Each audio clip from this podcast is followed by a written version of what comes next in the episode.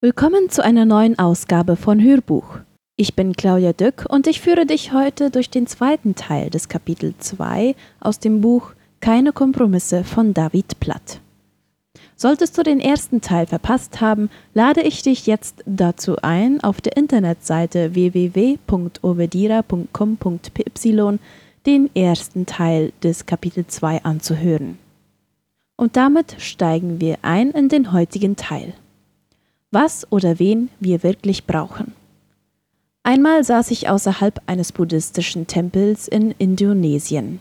Männer und Frauen füllten das kunstvolle bunte Tempelgelände, wo sie täglich ihre religiösen Riten vollzogen. Währenddessen war ich im Gespräch mit einem buddhistischen und einem muslimischen Leiter aus der betreffenden Ortschaft. Sie sprachen darüber, dass alle Religionen im Grundsatz gleich sind und sich nur oberflächlich unterscheiden.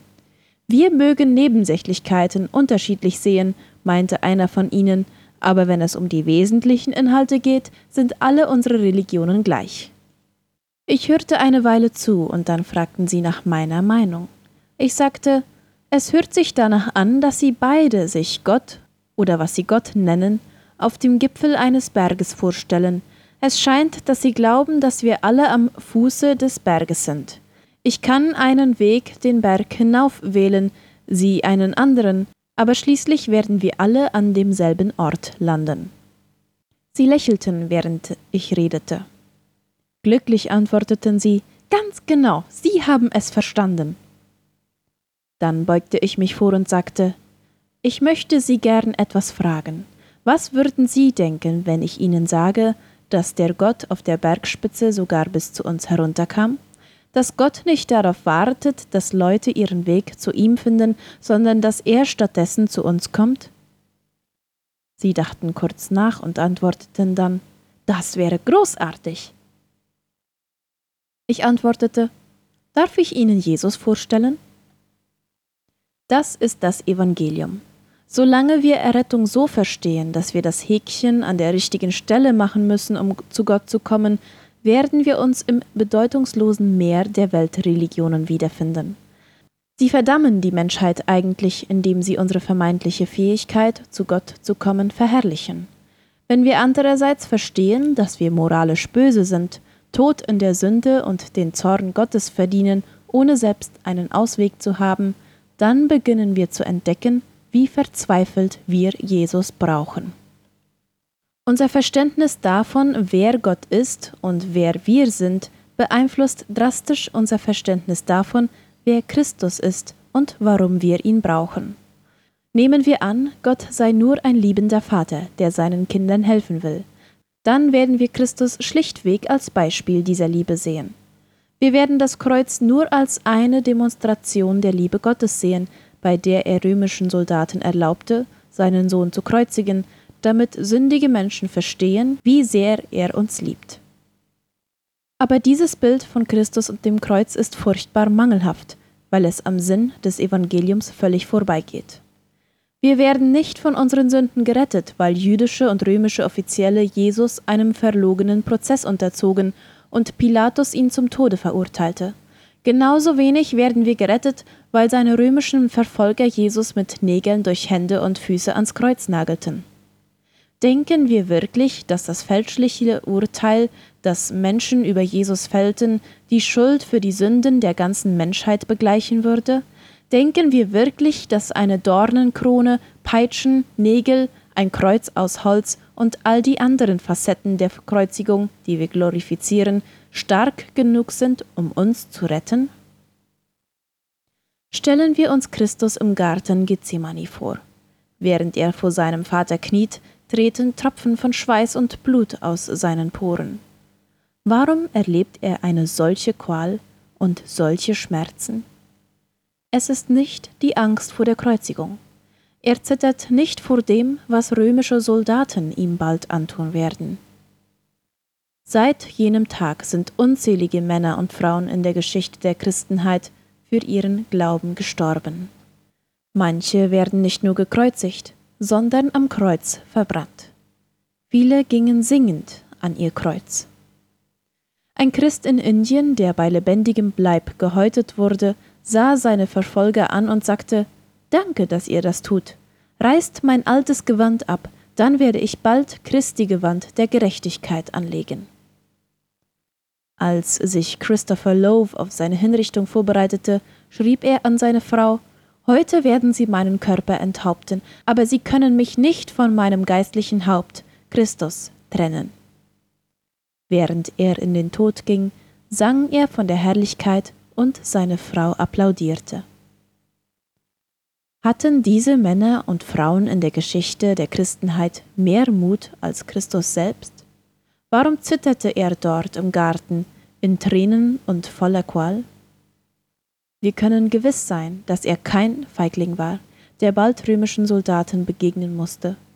Stattdessen war er ein Retter, kurz davor, den göttlichen Zorn zu erdulden. Hör dir seine Worte an. Mein Vater, wenn es möglich ist, dann gehe dieser Kelch an mir vorbei. Der Kelch ist kein Hinweis auf ein Holzkreuz. Er ist ein Hinweis auf göttliches Gericht. Er ist der Kelch, des Zornes Gottes. Das ist es, wovor Jesus im Garten zurückschreckt. Der gesamte heilige Zorn Gottes und sein Hass auf Sünde und Sünder, aufgehäuft seit der Erschaffung der Welt, stehen kurz davor, über ihm ausgegossen zu werden. Beim Gedanken daran schwitzt Jesus Blut. Beim Kreuz geht es nicht in erster Linie um Nägel, die in Jesu Hände und Füße geschlagen wurden, sondern um den Zorn, der seine Seele aufgrund deiner und meiner Sünden traf. In diesem heiligen Augenblick stürzten Gottes gerechter Zorn und sein Gericht, die wir verdient hätten, wie ein reißender Strom auf Christus selbst herab. Einige sagen, dass Gott herabsah und die Qualen nicht mit ansehen konnte, die die Soldaten Jesus zufügten und sich deshalb abwandte. Aber das stimmt nicht. Gott wandte sich ab weil er nicht ertragen konnte, deine und meine Sünde auf seinem Sohn zu sehen. Ein Prediger verglich es mit der Situation, 100 Meter vor einem Staudamm zu stehen, der 10.000 Kilometer breit und genauso hoch ist. Plötzlich bricht der Damm und eine reißende Wasserflut rast auf uns zu. Kurz bevor sie uns erreicht, öffnet sich die Erde vor uns und schluckt das ganze Wasser.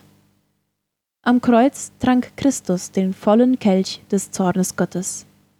Als er den letzten Tropfen getrunken hatte, drehte er den Kelch um und rief, Es ist vollbracht.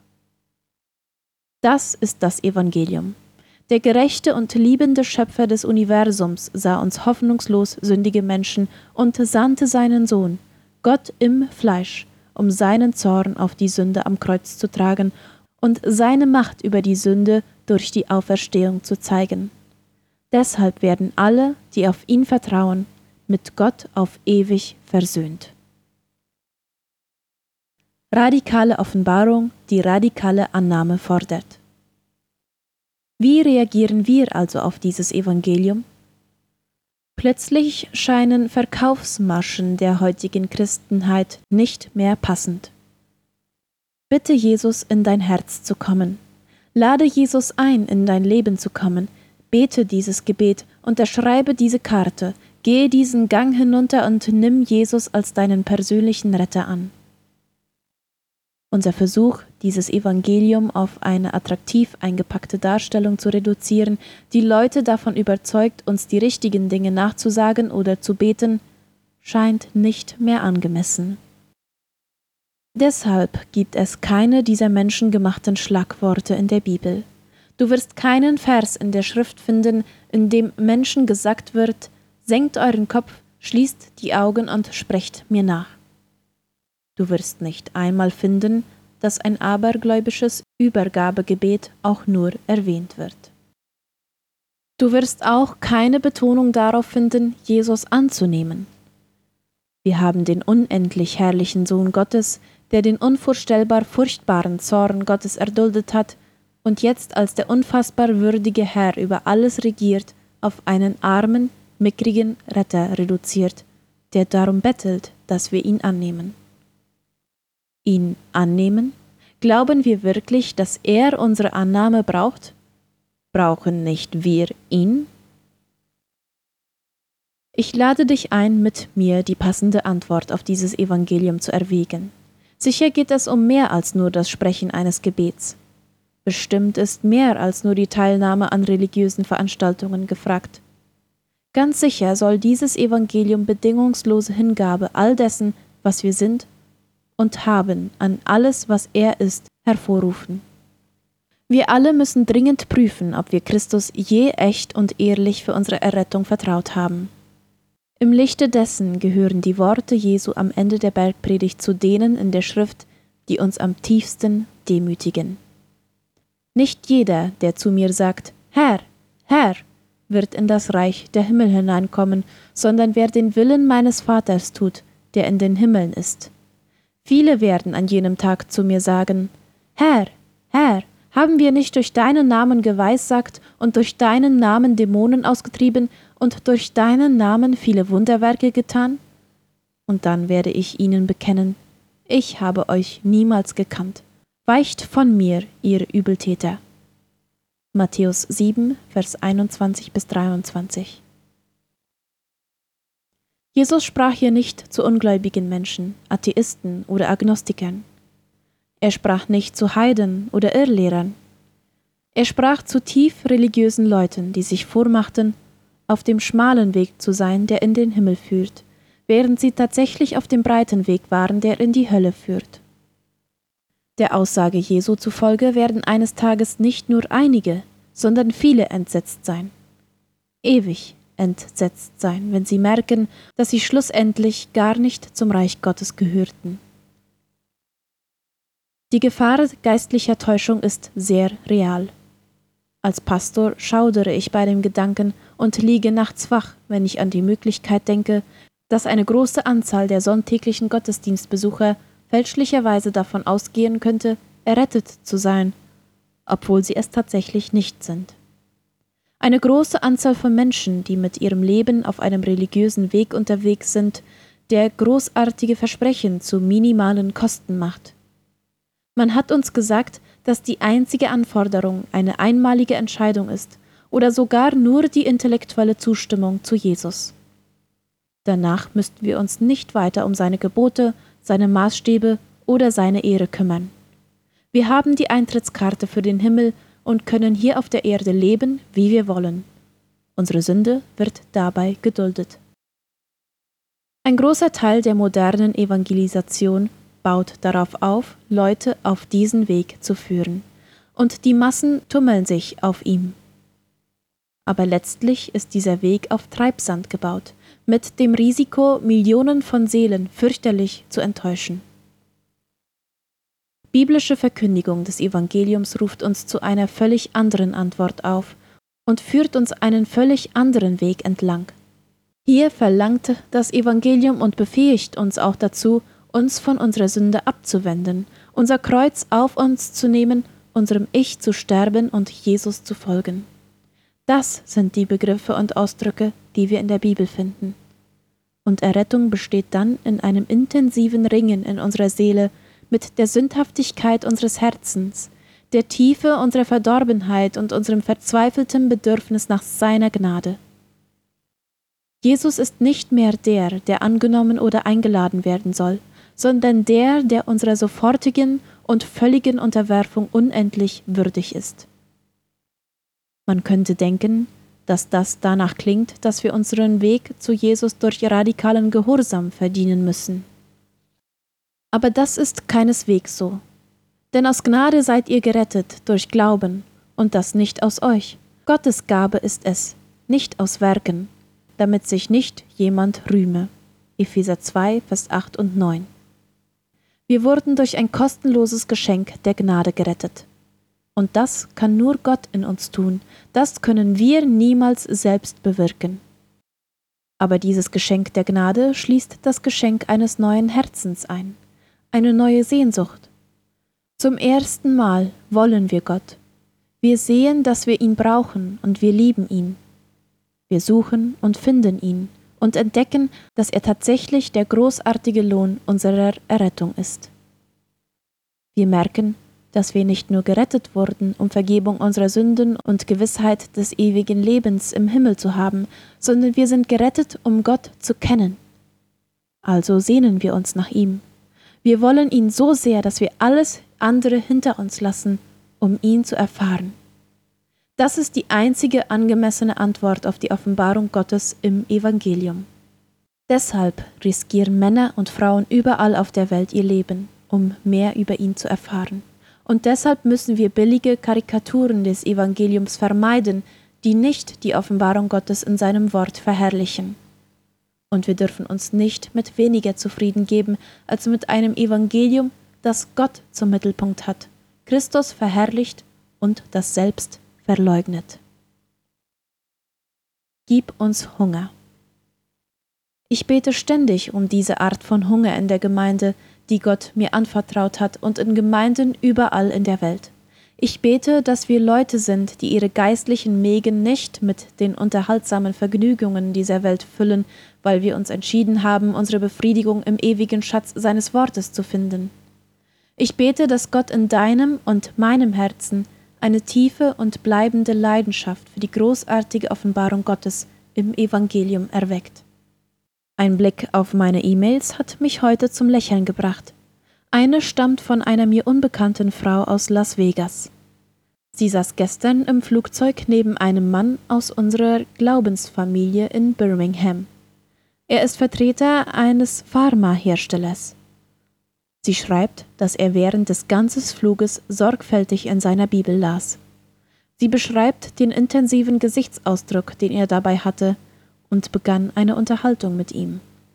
Nach ihren Worten füllten sich seine Augen mit Tränen, als er über seine Leidenschaft für Jesus und seine Sehnsucht, ihn tiefer kennenzulernen, sprach. Sie fragte ihn, zu welcher Gemeinde er gehörte, und schickte mir diese E-Mail, um mich zu ermutigen. Eine andere E-Mail kommt von einer College-Studentin, die kürzlich eine überfüllte Gemeindeveranstaltung besuchte. Sie schreibt sanftmütig von ihrer Enttäuschung, als der Prediger in dem Treffen das Wort Gottes nahezu ignorierte. Obwohl viele Leute da waren und alles erfolgreich zu verlaufen schien, nahm sie eine unübersehbare Lehre wahr. Sie schließt Ich bin inzwischen überzeugt, dass Prediger die nicht mehr als inspirierende Reden halten können, vielleicht besser statt ihrer Predigt einfach das Wort Gottes lesen sollten. Der Heilige Geist kann sehr gut damit arbeiten. Ich bin bestimmt nicht der beste Prediger und will keinesfalls Leute dazu bringen, andere Prediger zu kritisieren. Aber ich freue mich sehr, von einer College-Studentin zu hören, dass sie sich wirklich Offenbarung von Gott wünscht. Die dritte E-Mail ist von einem Mann aus unserer Glaubensfamilie, der vor kurzem die geheime Gemeinde besucht hat. Das Thema an jenem Abend war Wer ist Gott? und wir erforschten die Herrlichkeit der Eigenschaften Gottes. Dieser Mann entschied sich, dass diese Worte über Gott zu wertvoll waren, um sie für sich zu behalten. Deshalb schreibt er mir aus Uganda, wo er Gemeindeglieder und Leiter in der Lehre von Gott unterrichtet. Er ist kein Gemeindemitarbeiter oder bezahlter Geistlicher. Er ist einfach ein Mann, der ins Wort Gottes verliebt ist. Er schreibt, Pastor, zehn Stunden am Tag predige ich mir durch Gottes Gnade das Herz aus dem Leib. Wir haben stundenlang Stück für Stück das Wort Gottes besprochen. Gott hat auf so gewaltige Weise die Wahrheit geredet, dass ich nicht einmal anfangen kann, dir alles zu erzählen. Preist den herrlichen Namen Christi, er wird jenseits des Ozeans verherrlicht. Die Offenbarung Gottes im Evangelium ist gut. Ich lade dich ein, sie anzunehmen. Vielleicht willst du dem Christus des Evangeliums zum ersten Mal vertrauen und zum ersten Mal ein neues Herz bekommen. Ein Herz, das nicht nur von der Sünde gereinigt ist, sondern sich nach ihm sehnt. Vielleicht willst du deine Leidenschaft für Gottes Wort zurückgewinnen, die radikale Offenbarung seiner selbst und die Belohnung wiederentdecken, die darin besteht, ihn einfach zu kennen und zu erleben.